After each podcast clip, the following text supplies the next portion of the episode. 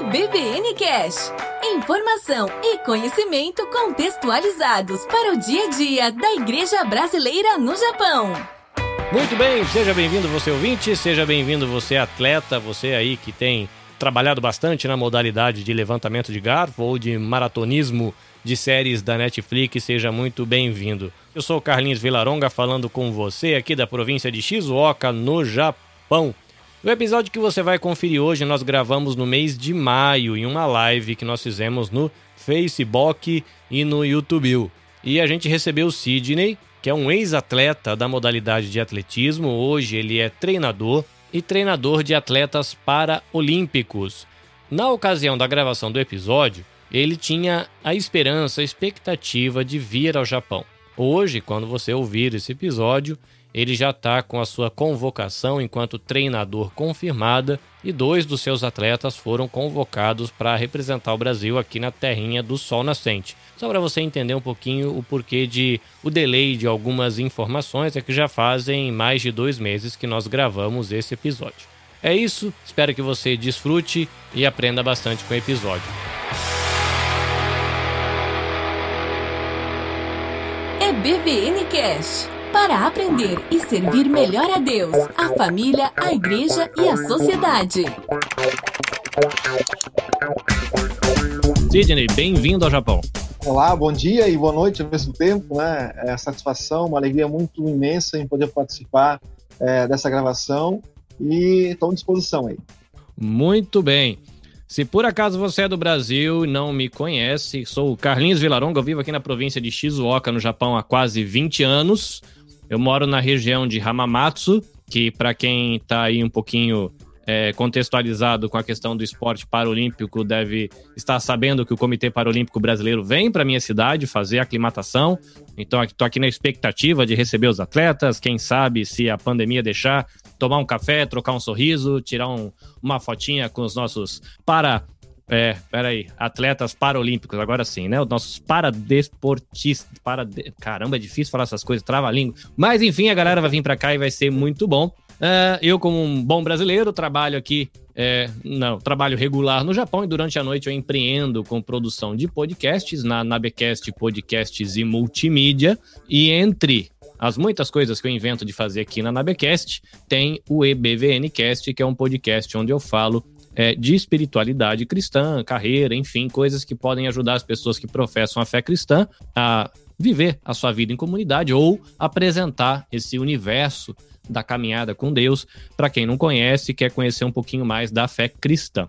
Hoje a gente vai falar com Sidney e a gente vai misturar um pouco a questão de família, a questão de caminhar com Jesus, é, o atletismo, paradesporte, enfim, a gente vai conversar de um punhado de coisa. Então, apresentações feitas. Sidney, quem é Sidney Reinhold? Sidney por Sidney. Então, eu comecei em 1997 no atletismo, na prova do salto em altura, né? É, quando a gente chega no atletismo, a gente tem uma característica, né? O nosso físico já vai te encaminhar para alguma prova. Se for mais gordinho, vai para o arremesso do peso. Se for mais baixinho, vai fazer os 100 metros. Né? Então cada um já vai sendo direcionado para uma área. Eu era o mais o mais altinho da turma, mais mais magrelão, né? E aí me colocaram no salto em altura. Não era muito a minha vontade, não, nem conhecia muito, mas enfim, comecei a praticar essa prova do salto em altura e acabou que nas primeiras semanas, com o desenvolvimento da, dos treinamentos, eu acabei no treinamento batendo um recorde catarinense já que é do nosso estado aqui de Santa Catarina. E aí dali para frente, de 97 para frente, eu fui até 2011 treinando todos os dias de manhã à tarde, e o atletismo começou a fazer parte da minha vida. Fiz parte aí da seleção brasileira das categorias menores, juvenil, né? até chegar na categoria adulta. Nós temos a, recorde do nosso estado aqui ainda hoje, é, 20 anos de, de salto em altura, uma marca de 2 metros e 10, conquistada em 2001, né, em Criciúma, e esse recorde permanece ainda. E nessa, nesse meio tempo eu conheci a minha esposa também, no atletismo. É, a minha vida toda se fez em cima do esporte. E nessa, nessa caminhada toda do esporte veio a Melissa, veio o Natanael, depois o William, e por fim veio uma nova etapa da minha vida que foi conhecer o paradesporto, né? já saindo do, da, da, de, de atleta, passando para dirigente esportivo, depois passando para técnico do atletismo paralímpico, né? E aí a gente conheceu então outros atletas, até ser direcionado para um atleta que é o Flávio, que participou de duas Olimpíadas, Paralimpíadas já, em Londres e no Rio, e agora está com boas chances de estar também na, na próxima, né, a Paralimpíada que acontece no Japão. E além do Flávio, para essa próxima a gente já tem condições até de, quem sabe, ter mais atletas da nosso, do nosso estado aqui, da nossa equipe também participando. Então essa é, é um pouquinho da, da, da minha história no esporte. É, assim, toda a minha vida foi, foi baseada no esporte. Né? A gente teve muitos aprendizados, conheceu muita coisa, a oportunidade de, de viajar, de conhecer uh, outros lugares, uh, novas culturas, aprender, porque na época a gente era muito novo, é, muito solto, e aí a gente começou a ver que no esporte tem regras, tem que ter disciplina, né, e foi aprendendo com o tempo que o esporte ele não é apenas uma disputa dentro da, das quatro linhas, dentro da pista, da piscina, mas ele é um ensinamento que a gente pode levar para a vida toda, né? Então, acho que o esporte ele foi fundamental na minha vida e como é na vida de todos aqueles que participaram, né, de algum momento do esporte. A gente sabe que nem todo mundo que praticou esporte virou um campeão mundial, um campeão olímpico, mas a maioria dos que praticaram esporte hoje são pessoas de bem, são pessoas que, que têm é, condição de, de encarar uma família tranquilamente, de estar na sociedade muito bem é, tranquilo, com fazendo coisas positivas, fazendo coisas boas. Então, o esporte teve um papel na minha vida fundamental.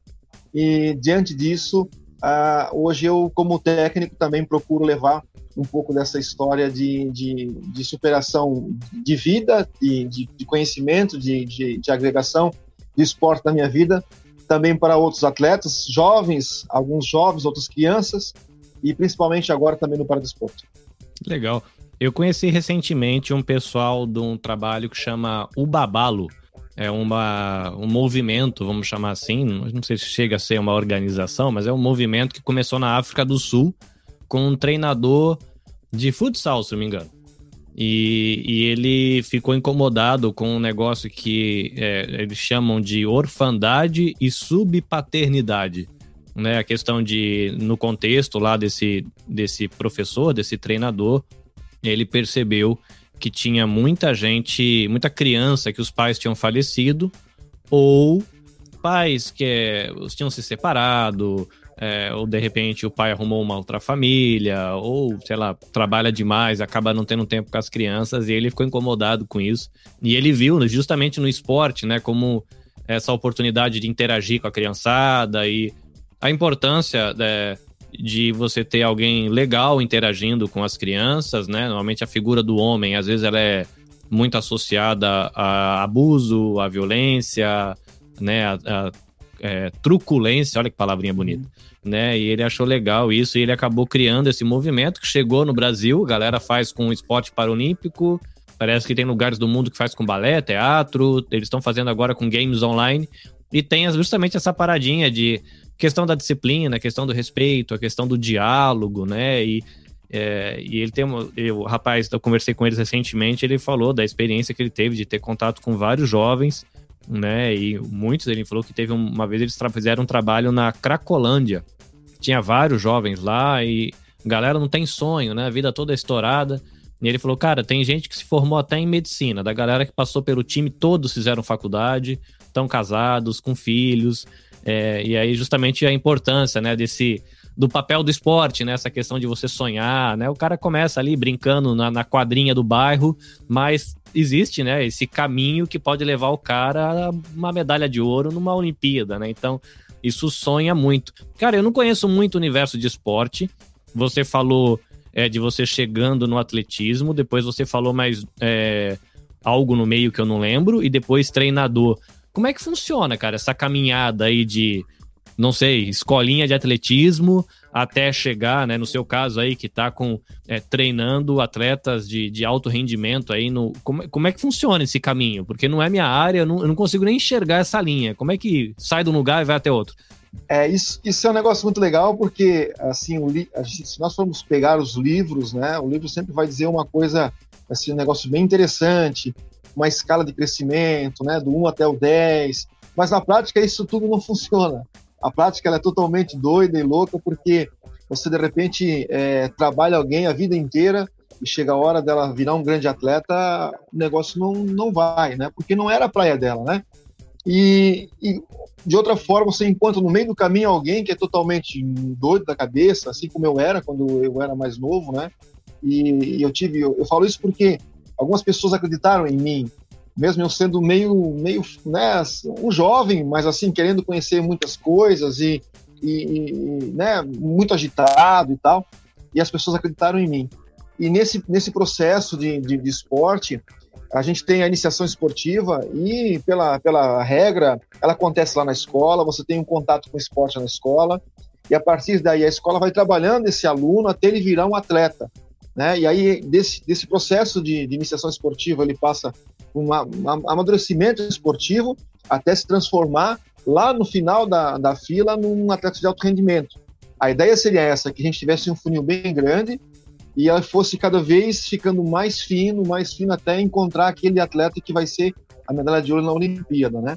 Mas de fato a ideia é essa, mas ela não acontece. Ou seja, você percebe que é, nós temos aí não sei quantos mil alunos na escola e às vezes até a gente tem um, um processo muito interessante, mas em algum momento falha essa cadeia de, né, de, de, de desvendar um, um garimpar um novo atleta. Então acontece que Muitas vezes a, a escolinha de futebol, a escolinha de vôlei, enfim, alguma escolinha de esporte, ela vira um depósito de humanos, aonde o pai trabalha de manhã e trabalha de tarde, ou, ou a família está muito tarefada e não tem onde colocar essa criança. E aí ela deposita o seu filho ali. Né? E aí por isso que eu acho interessante esses projetos maravilhosos de, de acolher as pessoas, porque realmente a gente tem é, muitas crianças órfãos de pais vivos, né? E aí acontece que nesses, nesses lugares eles começam a receber atenção, começam a receber um não, que às vezes em casa não recebe porque o pai está tão, é, tão atarefado que não consegue dar um, botar um limite, porque se ele colocar um limite ele fica com medo de que vai perder o filho. Né? Então, de, dentro do esporte, essa criança começa a observar que tem alguém que se, se importa com ela, se ela vai bem ou se ela vai mal, quer que o resultado dela melhore. Né? Isso vai, vai dando para ela condições de crescer é, dentro do esporte, claro, mas isso vai também produzindo dentro dela um caráter, vai produzindo dentro dela uma forma de encarar a vida totalmente diferente. Né? Então, assim, na real, é, deveria desde o princípio, lá quando você está na, na, nos primeiros anos iniciais da escola, você ter esse acompanhamento e você ter a oportunidade de escolher em ser um grande atleta ou escolher para uma, né, vou trabalhar em alguma área específica, enfim, mas que todos tivessem a mesma condição de optar em ser um atleta ou não. Só que não acontece. E aí, nesse meio, acontece de aparecer os, os, os grandes nomes do esporte, né? Ah, aparece de vez em quando do Brasil, todos os lugares do mundo, é óbvio, mas o Brasil principalmente é, está melhorando nisso. A gente vê hoje, por exemplo, né, o CPB, que é o Centro é, Paralímpico Brasileiro, o Comitê Paralímpico Brasileiro, que tem feito um trabalho belíssimo nos últimos anos, principalmente, né, de aprimoramento de, de, de, de trabalho, e isso está dando oportunidade para que as crianças possam chegar lá no CT e começar a conhecer modalidade desde pequenos. Nós temos cegos, nós temos crianças amputadas, enfim, de todas, as, de, né, de todas as deficiências, elas têm a oportunidade de conhecer o esporte. Quando que na escola, às vezes, é, tem uma criança numa sala que é cadeirante, ou é surda, ou é cega, e tecnicamente ela vai sendo separada da turma, vai deixando de lado. Ninguém vai jogar um futebol com um cadeirante, ninguém vai jogar um vôlei com um cego. Né? Você não consegue se comunicar com um surdo. Então, ao invés de você incluir essa pessoa na escola, acaba tecnicamente excluindo ela. Né? Então, hoje o CPB vem feito, tem feito esse trabalho de inclusão e tem levado também para os municípios, para os estados, para que mais pessoas possam conhecer e ter acesso. E aí, claro, você não podia participar de algo e daqui a pouco você tem acesso a isso, né? então se transforma. E aí, nesse meio termo, a gente encontra os atletas que vão ser o atleta do final de semana, que vão encontrar nisso é, uma forma de, de, estressar, de se alegrar, de convivência, de encontrar os amigos. Outros vão encontrar no esporte a sua fonte de renda, a sua vida, né? e tem. E né, a gente tem muitos exemplos disso, mas o mais importante é que todos tenham esse acesso ao esporte e depois, claro, vai, vai caber a cada um a escolha de, de seguir na, nessa, nessa área de trabalho ou utilizar o esporte como um meio de convivência social.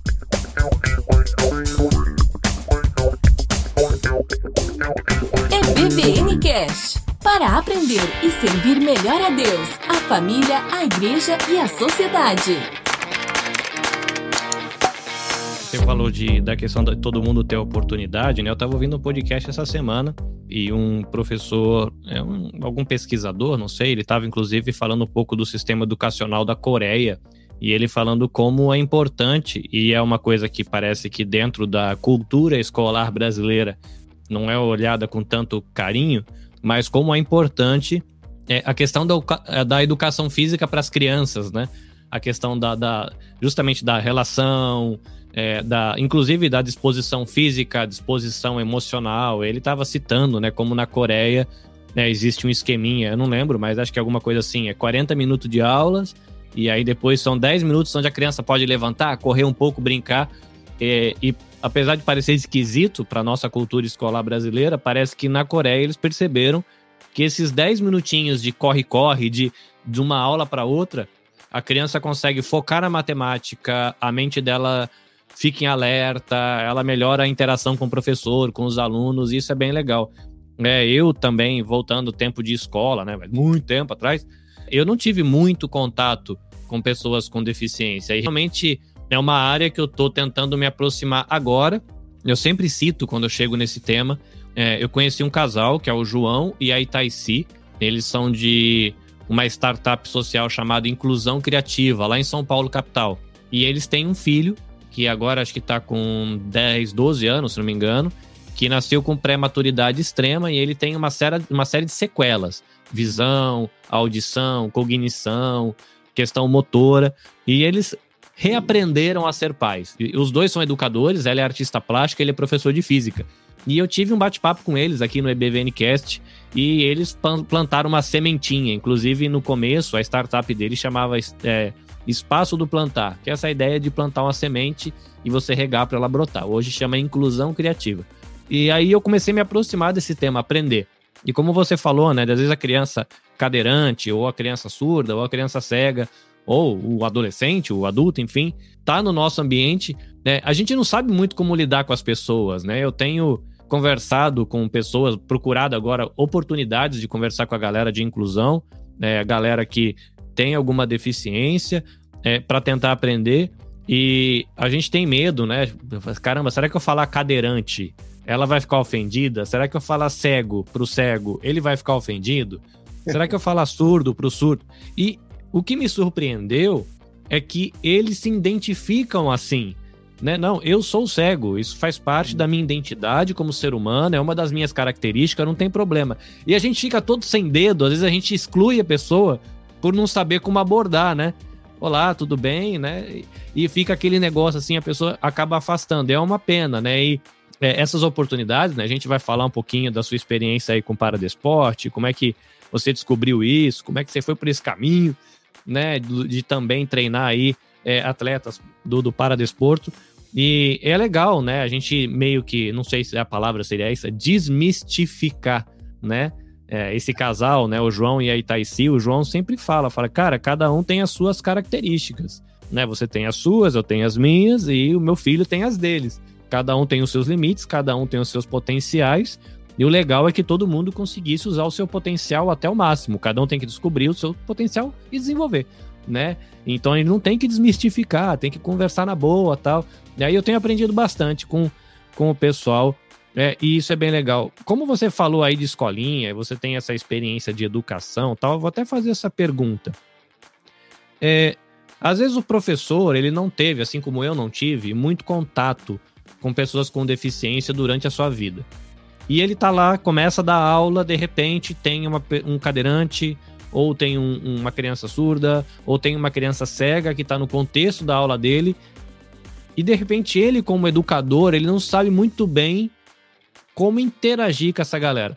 O que, que você, como alguém que já está envolvido nessa caminhada há bastante tempo, como atleta, agora como treinador, né? Como é que, gente, que, que você poderia dizer para ajudar um educador para ele ter esse contato numa sala de aula ou numa quadra com um, uma criança com deficiência. Como é que isso acontece? Pela sua experiência, que abordagem é legal? Como é que ele uh, aproxima os, a outra galera da sala para a interação com as crianças? Diz aí o que, que dá para ajudar um educador para facilitar esse processo de inclusão. Eu digo que é como se você fosse receber o presente de alguém, né? Alguém chega na tua casa e fala: Olha, eu tenho um presente para ti, e você vê o embrulho do presente na sacola. Então, seus olhos ficam brilhando por aquele presente. É assim que uma pessoa com algum tipo de deficiência consegue observar o movimento esportivo, consegue uh, sentir que ali tem um movimento, consegue ver que está acontecendo alguma ação ali e ela não está sendo incluída nesse processo. Assim se sente uma pessoa que quer participar ali desse, desse movimento, às vezes é uma aula de educação física, às vezes é uma, uma roda de música, enfim, alguma coisa está acontecendo. E por algum motivo ela está sendo é, excluída, né? Só que ela anseia, com certeza, de estar participando disso. É claro que não é todo, ninguém nasce sabendo tudo, né? E a gente vai ao longo do tempo vai aprendendo. Eu acho que a forma mais mais é, clara de chegar numa pessoa é se colocando no lugar dela. Como você gostaria de ser recepcionado? Como você gostaria de ser atendido? Como você gostaria de ser é, tratado? Assim você precisa tratar as pessoas. Então, quando você chega num lugar desse, você se coloca à disposição dela, posso te ajudar de alguma forma? e ela vai começar a dar as dicas. E se a pessoa não fala, porque a, a, a, tem pessoas que não falam, ela vai começar com gestos, com olhares, te indicar qual é o desejo dela. E daqui a pouco, claro, você vai buscar, sim, uma formação, vai buscar um conhecimento maior para melhorar o atendimento. Mas essa história de a gente, ah, eu não, não vou fazer nada porque eu não sei, eu não vou fazer nada porque eu não, não consigo, isso aí hoje em dia é ultrapassado. Hoje em dia o, não, não tem mais essa desculpa da gente não chegar porque eu não conheço. Muitas pessoas têm medo de dar aula, por exemplo, de educação física para alguma, alguma pessoa que tem é, algum cadeirante, tetraplégico ou qualquer coisa. Ah, mas se eu quebrar, se eu. É, mas você já está quebrando ela se você não oferecer nada para ela. Você já está excluindo ela, eu acho que é muito pior. Ela já sabe todo o processo que tem dentro dela, tudo que está acontecendo com ela, ela já sabe. Agora a gente precisa mostrar o outro lado da moeda, mostrar que é, existe vida após, após isso tudo. É, eu costumo dizer, e eu até acho que escrevi para ti, que a, a, história velha todo mundo conhece, as velhas notícias a gente já sabe. Ah, eu não posso andar, essa é a notícia velha, a gente já sabe. Mas qual é a notícia boa? Quais são as boas novas para sua vida? É? Aí eu, eu não posso andar convencionalmente, mas eu posso usar muleta? Ah, posso ou não posso? Eu posso usar cadeira de roda? Então, vamos atrás dessa novidade, vamos atrás de uma nova forma de, de observar, uma nova forma de encarar a vida e buscar dentro disso oportunizar que você possa.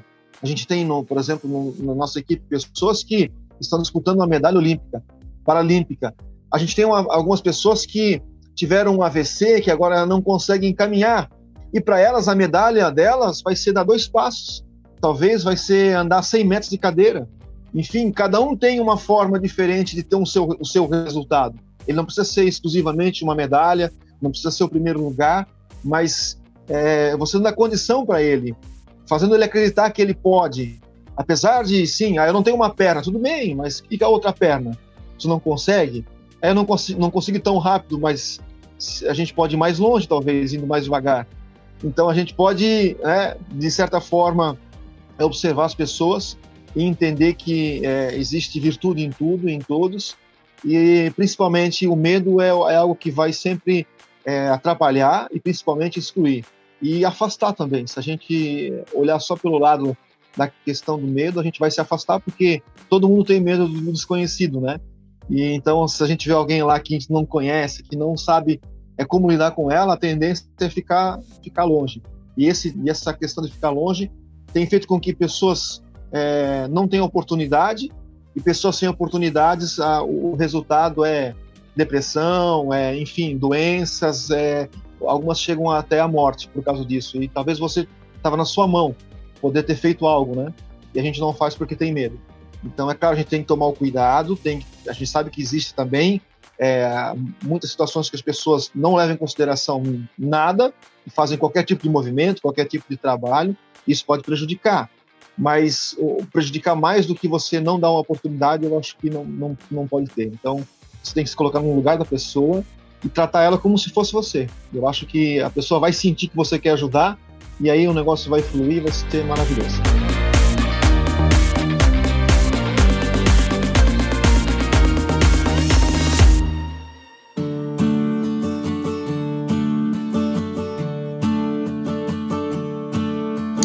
Pela a história que você estava contando, primeiro chega o esporte, depois chega a família, né? Primeiro a, a sua meia laranja aí chegou, chegou a criançada e, e o para de esporte vem um pouquinho lá para frente. Como é que foi esse contato seu, esse, essa transição do atleta?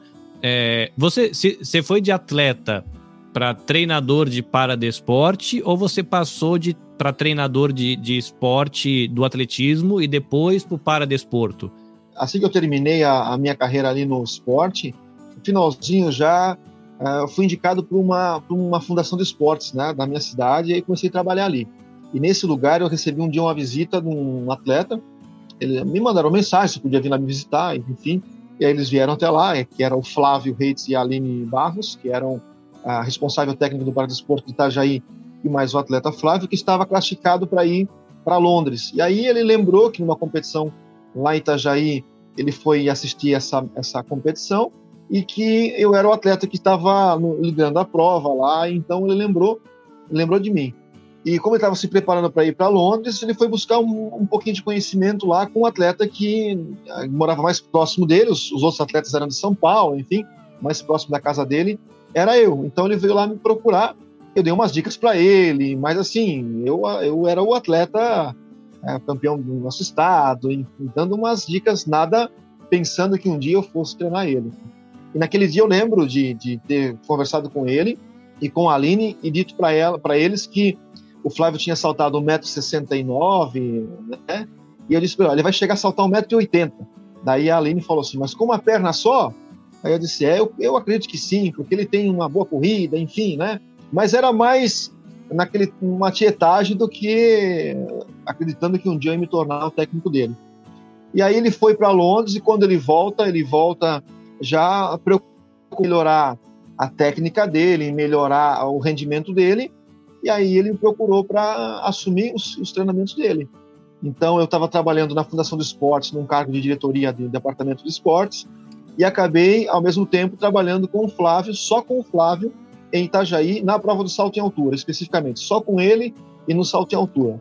Até chegar a primeira competição que eu fui acompanhar ele em Curitiba, e aí eu encontrei umas 200, uns 200 para-atletas, sem perna, sem braço, cegos, e aí aquilo foi para mim assim uma loucura, eu nunca tinha visto aquilo, né? e aí eu, pá, eu tô no meio disso aqui, eu não sei o que está acontecendo, foi uma, assim, um choque primeiro, porque uma coisa é você trabalhar ou ter visto né? A, a, eu tinha visto na minha vida um ou dois anãs, né? E lá também é uma, uma classe, né? Da, da do paradesporto para anãos. E aí, quatro, cinco, é, muitos cadeirantes, cegos. E aí aquilo começou, sabe assim, foi um, um, momento de emoção, de comoção muito grande. Eu devo ter chorado uns 10 minutos primeiro, por ter visto que eu, eu tenho tudo e praticamente não faço nada com o que eu tenho enquanto que pessoas que praticamente sem uma perna, sem braço, é, andam, caminham, almoçam, é, se é, fazem sua higiene, tomam um banho tranquilamente, sem ajuda de ninguém e não reclamam. E a gente às vezes está tão bem e sempre reclamando, com uma dorzinha aqui, com uma tristeza ali, e eles estão bem.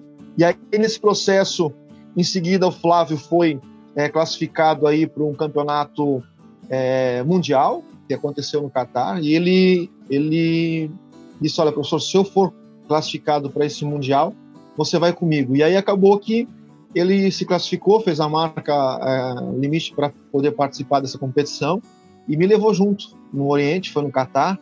E aí eu acompanhei lá e logo na sequência comecei a treinar a equipe toda de Itajaí e hoje estou até hoje, na verdade, né, com a equipe de Itajaí. E ao mesmo tempo que a gente está com o Itajaí, está tendo aqui um pouco a equipe de Timbó. Aqui em Timbó ainda não tem um processo tão grande como tem Itajaí. Itajaí é uma das referências no, no, no Brasil todo de, de equipes, são é, 150 atletas aqui em Itajaí. É, Timbó está começando agora, agora a gente já com um pouco de experiência que tem de Itajaí já pode também ajudar na implementação do processo aqui em Timbó. E aí a gente começou a trabalhar com a equipe toda. E aí, nesse processo de, de entrar no paradesporto, é, veio esse, esse medo, essa pergunta que tu me fez anteriormente, de como trabalhar, porque é, o conhecimento do atletismo é um. O primeiro dia que eu fui lá, aí, olha pessoal, vamos fazer assim, assim. Eu tinha um pouco de experiência, porque eu fui atleta, então, ó, olha para mim, ó, faz assim, assim, assim. E quando eu olhei, os cegos me, né, virados para mim, mas tipo, eu sou cego, eu não vi o que ele fez. Então eu ali todo empolgado, né? Agora vamos fazer o lançamento do dardo. Lança o dardo, beleza? Eu fiquei olhando, eles olhando para mim. Não vou fazer mais? Não, eles ficam amarrados na, num banco de arremesso. Eles não tem como sair do banco e ir lá buscar o dardo. Então alguém tem que buscar. E aí, claro, você não tem esse conhecimento você vai buscar na literatura, não tem tanta coisa ainda, embora já, a gente já tenha agora um, um processo de de crescimento na, na literatura, de, de, que te ensine um pouco da, de como trabalhar, de aonde trabalhar, mas ainda no paradesporto é, é pouco. Então você não tem, é tudo na questão do acerto e erro. Se dá certo, continua, se dá errado, para, faz outro. Né? E aquilo vai servindo de, já de modelo para o próximo que vem, e aí chega um momento que você já está é, mais, mais tinindo né, no processo de, de, de esportes. Então eu entrei no paradesporto, foi assim, quase que um, né, é, não era para, eu não tinha nenhum tipo de, de conhecimento ou principalmente vontade. Eu, eu nem vi o paradesporto, não sabia que existia isso aí. Ele veio lá na minha, na minha sala e conversou comigo e dali para frente estou até hoje porque é uma realmente é uma história assim de, de, é um lugar onde a gente encontra um fôlego maior, uma sobrevida maior. É, então é um lugar que a gente é, eu acho que todo mundo devia, sabe, aparecer lá pelo menos um dia e, e conhecer a superação que é uh, esses atletas que eles têm no dia a dia, já por superar, poder sair da cama, a força que eles fazem, o esforço que eles têm, e ainda por si ir até o local do treino, depois treinar, e ainda uh, dificilmente você vai encontrar um atleta que não tenha um sorriso no, no rosto. Então, acho que é um lugar magnífico. É, eu quando eu tive, é, eu acho que faz mais de um ano já, quando eu tive contato lá com o João e a Itaici do Inclusão Criativa, é, uma das coisas que eles falaram no, na, na, na gravação do episódio foi justamente isso. Carlinhos, eu aconselho todo mundo, inclusive é você, se aproxime do, do Paradesporte. Conhece a galera. É, se você tiver a oportunidade, cara, um dia encontrar, vai lá dar um abraço, tira uma foto com os caras a galera, os, as moças também, né? Eles, eles curtem, é legal, você vai aprender um monte. Eu falei, beleza, eu guardei isso para mim. E aí é, vai ter a Paralimpíada aqui, no Japão, mas é longe. Eu cheguei até a dar uma olhada, né? Porque eu tô aqui há mais ou menos quatro horas e meia de carro de Tóquio. Eu não tô tão perto. Eu tô perto do Monte Fuji, uma hora e pouco de carro eu tô no Monte Fuji, duas horas talvez. Mas de Tóquio dá de quatro a cinco horas, dependendo do trânsito, dependendo do caminho fui olhar para ser voluntário lá para as Paralimpíadas, ficar indicando onde é o banheiro, qualquer coisa que precisasse lá, é, ficou inviável porque eu trabalho, eu tenho a família, as crianças na escola, sou casado, tenho dois filhos, não deu certo. E aí depois eu fiquei sabendo, por um acaso, trombei, acho que algum panfleto aqui da cidade, eles falando de que é, Hamamatsu seria a cidade que ia receber os, os atletas do Comitê Paralímpico e eles formaram algo que é chamado de Torcida Brasil, que é uma equipe que vai receber. Nesse Torcida Brasil estão os chefes de cozinha que estão se preparando aqui, tem chefe de cozinha brasileiro dando treinamento para chefe de cozinha japonês, tem todo um esquema na cidade aqui. E uma das coisas que eles fizeram foi formar um time de voluntários, que a última vez que eu tive contato, e foi antes da pandemia, eles tinham aberto mil vagas. Pra, pra, aí você tem lá, cada, cada pessoa tem uma cota mínima de duas horas, e aí vão ser trocentos pontos de treinamento na cidade. E a galera vai lá para abrir, ajudar, indicar banheiro, fazer tradução do japonês pro pessoal tal. E eu me inscrevi. E aí, antes da pandemia, dessa, dessa parada de ter ser cancelado, já tava em 1.500 pessoas já, né, com a galera aqui. Tô aí na expectativa de poder ir. Eu não sei ainda para que modalidade eu vou ser direcionado é, o meu japonês ele não é 100% fluente, é mais para uso cotidiano, mas já me apontaram que possivelmente eu vou contribuir é, nessa interação dos voluntários, que muito, sei lá, talvez 90% dos voluntários são japoneses. Uhum. Alguns estudam português, outros estudam espanhol, alguns estudam inglês e querem ter essa interação com o atleta estrangeiro. Então, tem muitos japoneses e falaram que possivelmente eu vou lá é, em alguma desses pontos de treinamento, nos momentos que eu puder contribuir com o voluntariado, que vai ser acho que uma semana ou duas semanas, não lembro, acho que uma semana de aclimatação. É, e aí vai. A gente vai ter esse contato. Eu tô lá na expectativa da pandemia deixar a gente poder tirar uma foto, quem sabe tomar um café. Tem bastante cafeteria aqui na região, seria bem legal ter esse tempo de tomar café com o povo. No seu Instagram da vida, eu vi lá umas fotinhas de você, viola minha viola, né? Violãozinho na mão, cantando, bonitinho.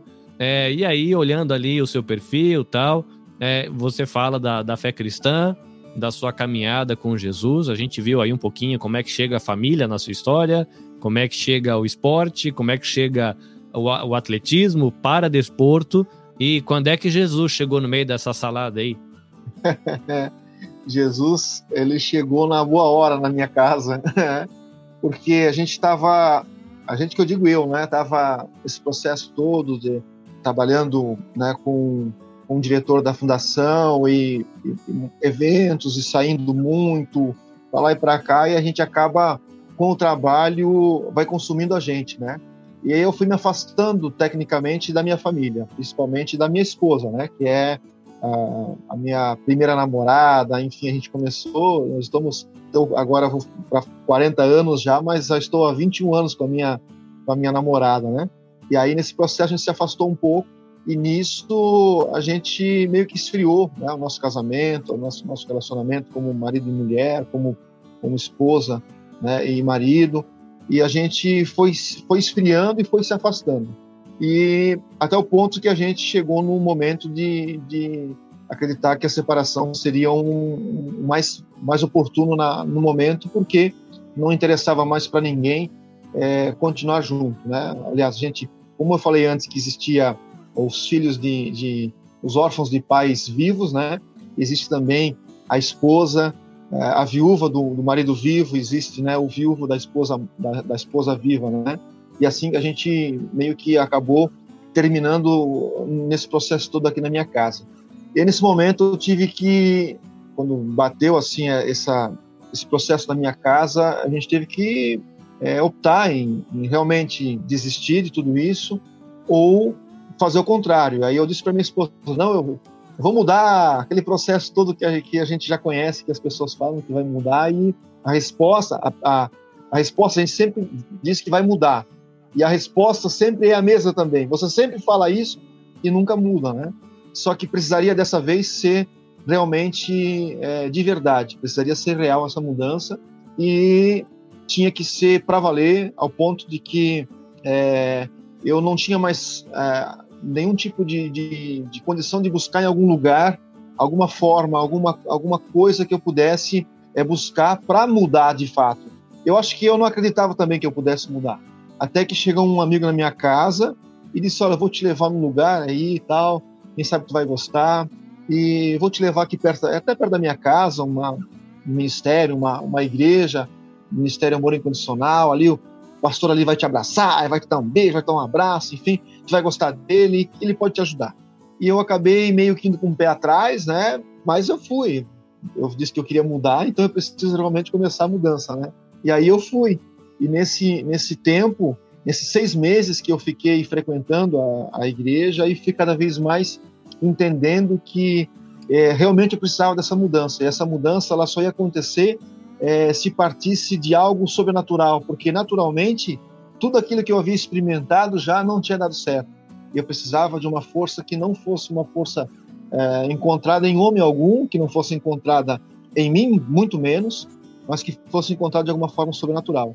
E aí eu encontrei é, esse Jesus, encontrei na fé, encontrei é, principalmente nas escrituras, conforto, a força, porque a gente olha sempre a, a Bíblia, olha a igreja, olha o processo como uma religião e acaba, acaba perdendo o poder verdadeiro do que é, é ser cristão.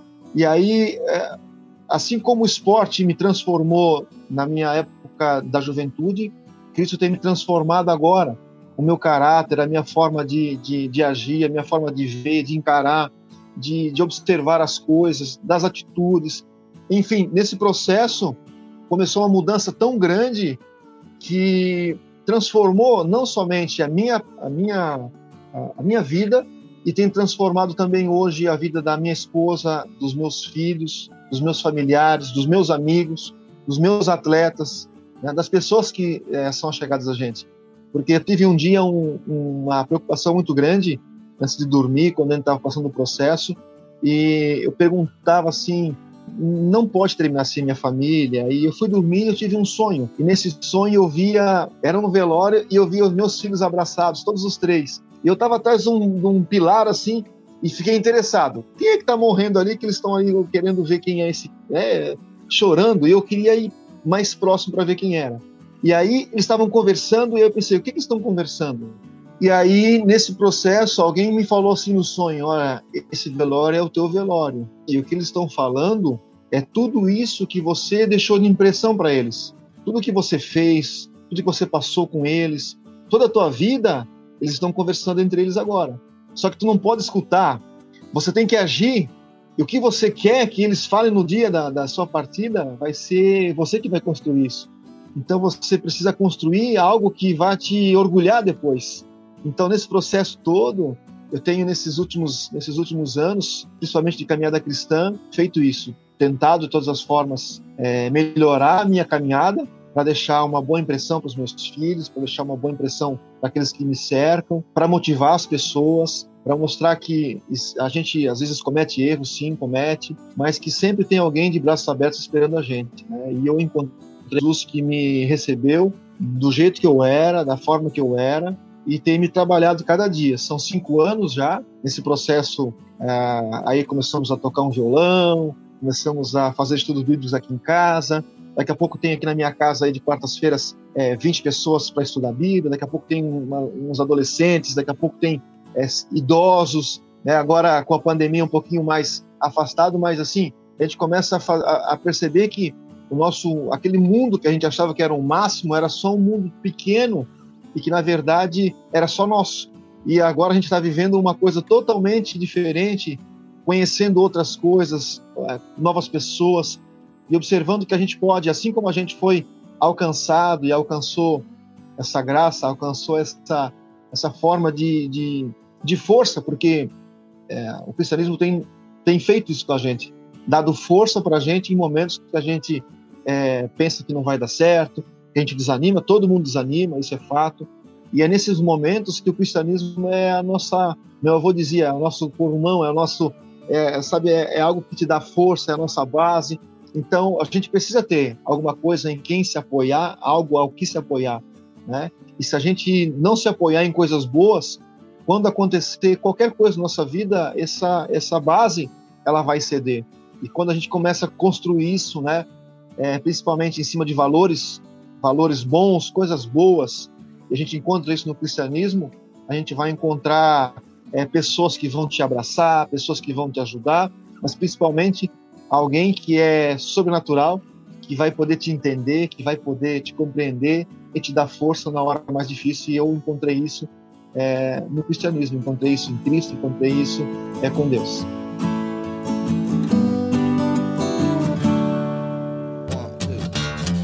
BVN Cash. Para aprender e servir melhor a Deus, a família, a igreja e a sociedade.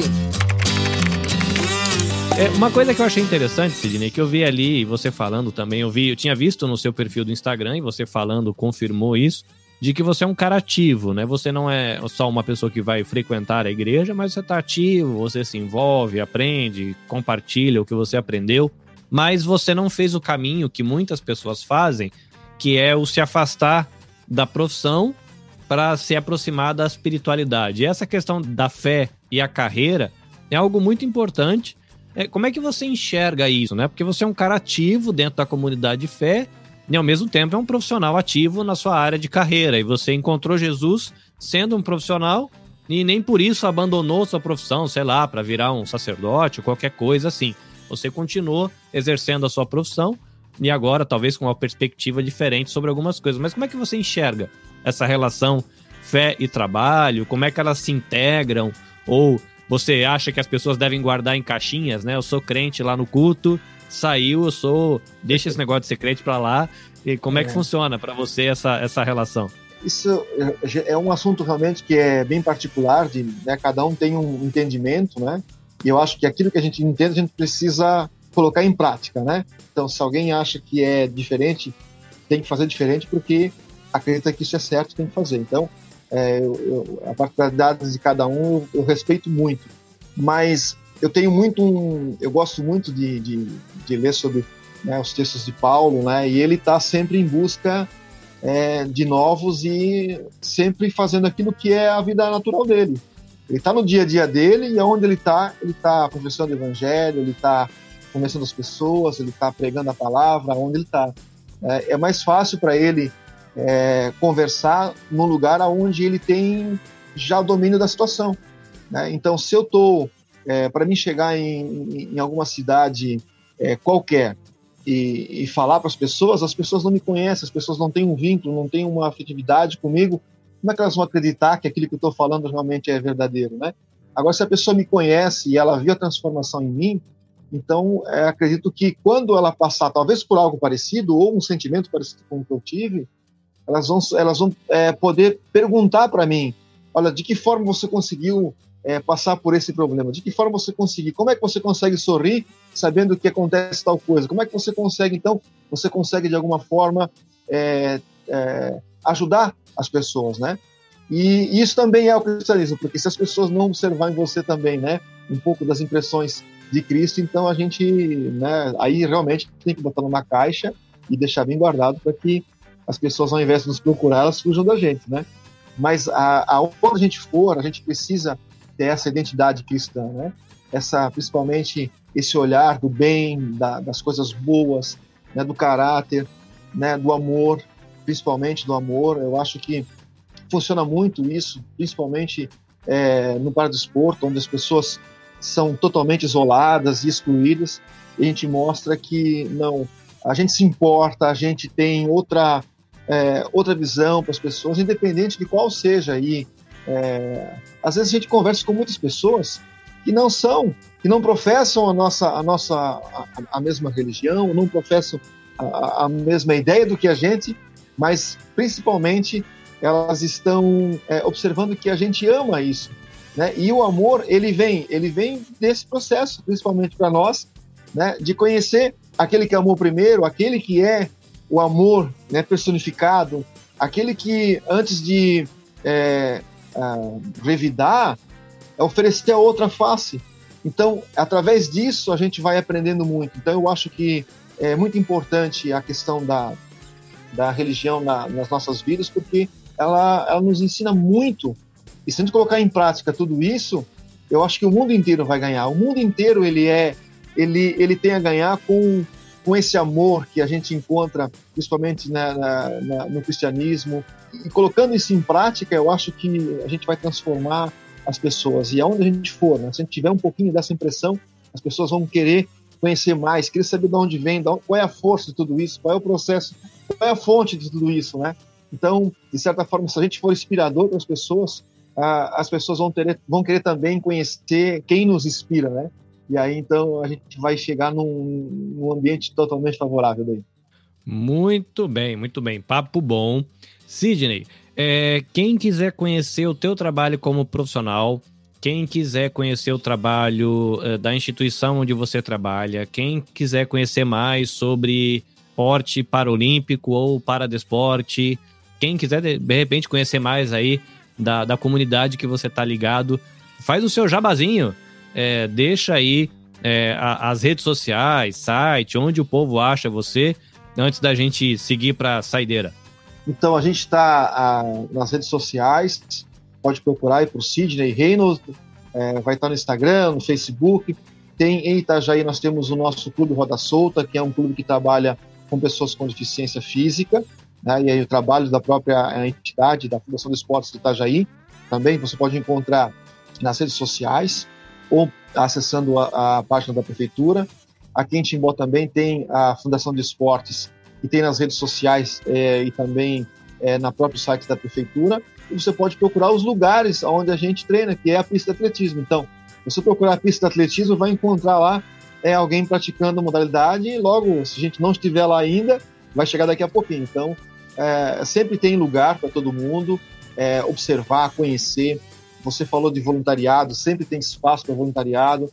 É um trabalho bonito, maravilhoso, e as pessoas é, podem aprender muito com isso, sabe? A gente tem algumas pessoas que estão em casas, às vezes, com tempo ocioso, né? gostam de ajudar, gostam de estar colocando a mão na massa, pode ajudar, é, pode ajudar a empurrar um cadeirante, é, quem sabe guiar um cego segurando na cordinha, pra, na, na guia, para que ele possa é, se locomover. Enfim, tem lugar para todo mundo, mesmo quem não tem nenhum tipo de contato com esporte também pode, de alguma forma, é, ir lá e aprender e ajudar a se colocar à disposição, com certeza vai ser sempre muito bem-vindo. E aquele que tem algum tipo de deficiência também. É, às vezes a gente fica em casa, não quer participar, fica acreditando que é, isso não é para mim, que uh, não, tem lugar para todo mundo, tem modalidades esportivas para todos os gostos. Não é só o correr, não é só o saltar, tem natação, tem, enfim, são várias modalidades esportivas que você pode participar e uma delas vai se encaixar com certeza. Tem tiro esportivo, tem tiro a, a, de arco, enfim, tem goalball, tem futebol, tem, tem tudo, tem todas as modalidades esportivas e você com certeza vai se encaixar numa delas e vai começar a colocar a vida né, de uma forma mais ativa novamente e isso com certeza vai ser bom para todo mundo. Sidney, obrigado pela sua visita. Eu vou deixar aqui na descrição do podcast Sidney, né? Arroba Sidney underline handhold. Então, se você está ouvindo aqui no podcast, você dá uma olhadinha na descrição, vai ter lá o link para você ir para o perfil do Instagram do Sidney, e de lá você vai conseguir encontrar é, as outras instituições e as coisas, as atividades que ele tem desenvolvido, trocar uma ideia com ele também é legal. Sidney, eu vou deixar aqui também aberto para a galera que você tem contato, os paradesportistas, a galera que, com quem você trabalha. Se a galera quiser um espaço para contar a sua jornada no esporte, contar a sua jornada de vida, é, apresentar sua modalidade de, de, para o mundo, né, inspirar. A casa tá aberta. Fala que a galera pode me mandar e-mails, atletas aí, ou mesmo a criançada que você tem interação, conversa com os pais, a gente fecha uma salinha no Zoom, ou a gente monta uma live aqui, essa live, aqui ele cabe acho que seis pessoas na telinha, dá para trazer a criançada, ou os atletas que você tem contato aí, ou de repente, ainda que não sejam atletas de carreira, né? Gente que está fazendo esporte para poder se descobrir, se conhecer. E se a pessoa quer contar um pouco da jornada de vida dela aí, né, enquanto paradesportista, casa está aberta e vai ser muito bom. Lembrando você de que você encontra o EBVN Cast nas principais plataformas de streaming, então tem na Apple, Google, tem no Amazon, tem no Spotify, Deezer, tá tudo por lá. Instagram, arroba ebvn.cast e você pode também visitar ebvncast.com para conhecer um pouquinho mais do trabalho, se você quiser conhecer o que eu tenho feito. Se você quiser conhecer o trabalho da minha produtora, nabecast.jp no Instagram e nabecast.jp o site. E aí tem outros podcasts que eu produzo lá, como por exemplo o Você Também Podcast, que é um podcast para ajudar quem quer produzir podcast. Então fica aí o convite, de repente o Sidney quer começar a produzir podcast, falar de atletismo, falar de espiritualidade. A gente tem um grupo no Telegram lá onde a gente troca figurinha, é tudo de grátis. Então, se você quiser participar, arroba você também podcast ou arroba só mandar uma mensagem para mim lá, eu te mando o link do grupo no Telegram e você fica sabendo do que rola por lá. Bom ter você por aqui. A gente espera você no próximo episódio ou na próxima gravação. Até a próxima e sayonara.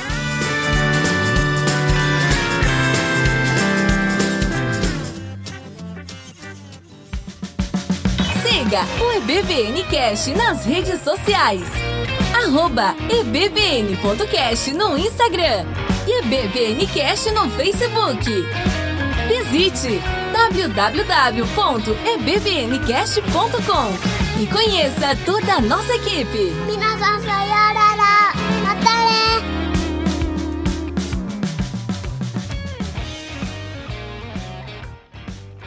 Este episódio foi editado pelo Nabecast. Saiba mais em www.nabecast.jp. Nabecast, conectando pessoas, desenvolvendo amizades, construindo parcerias e compartilhando vida através de podcasts.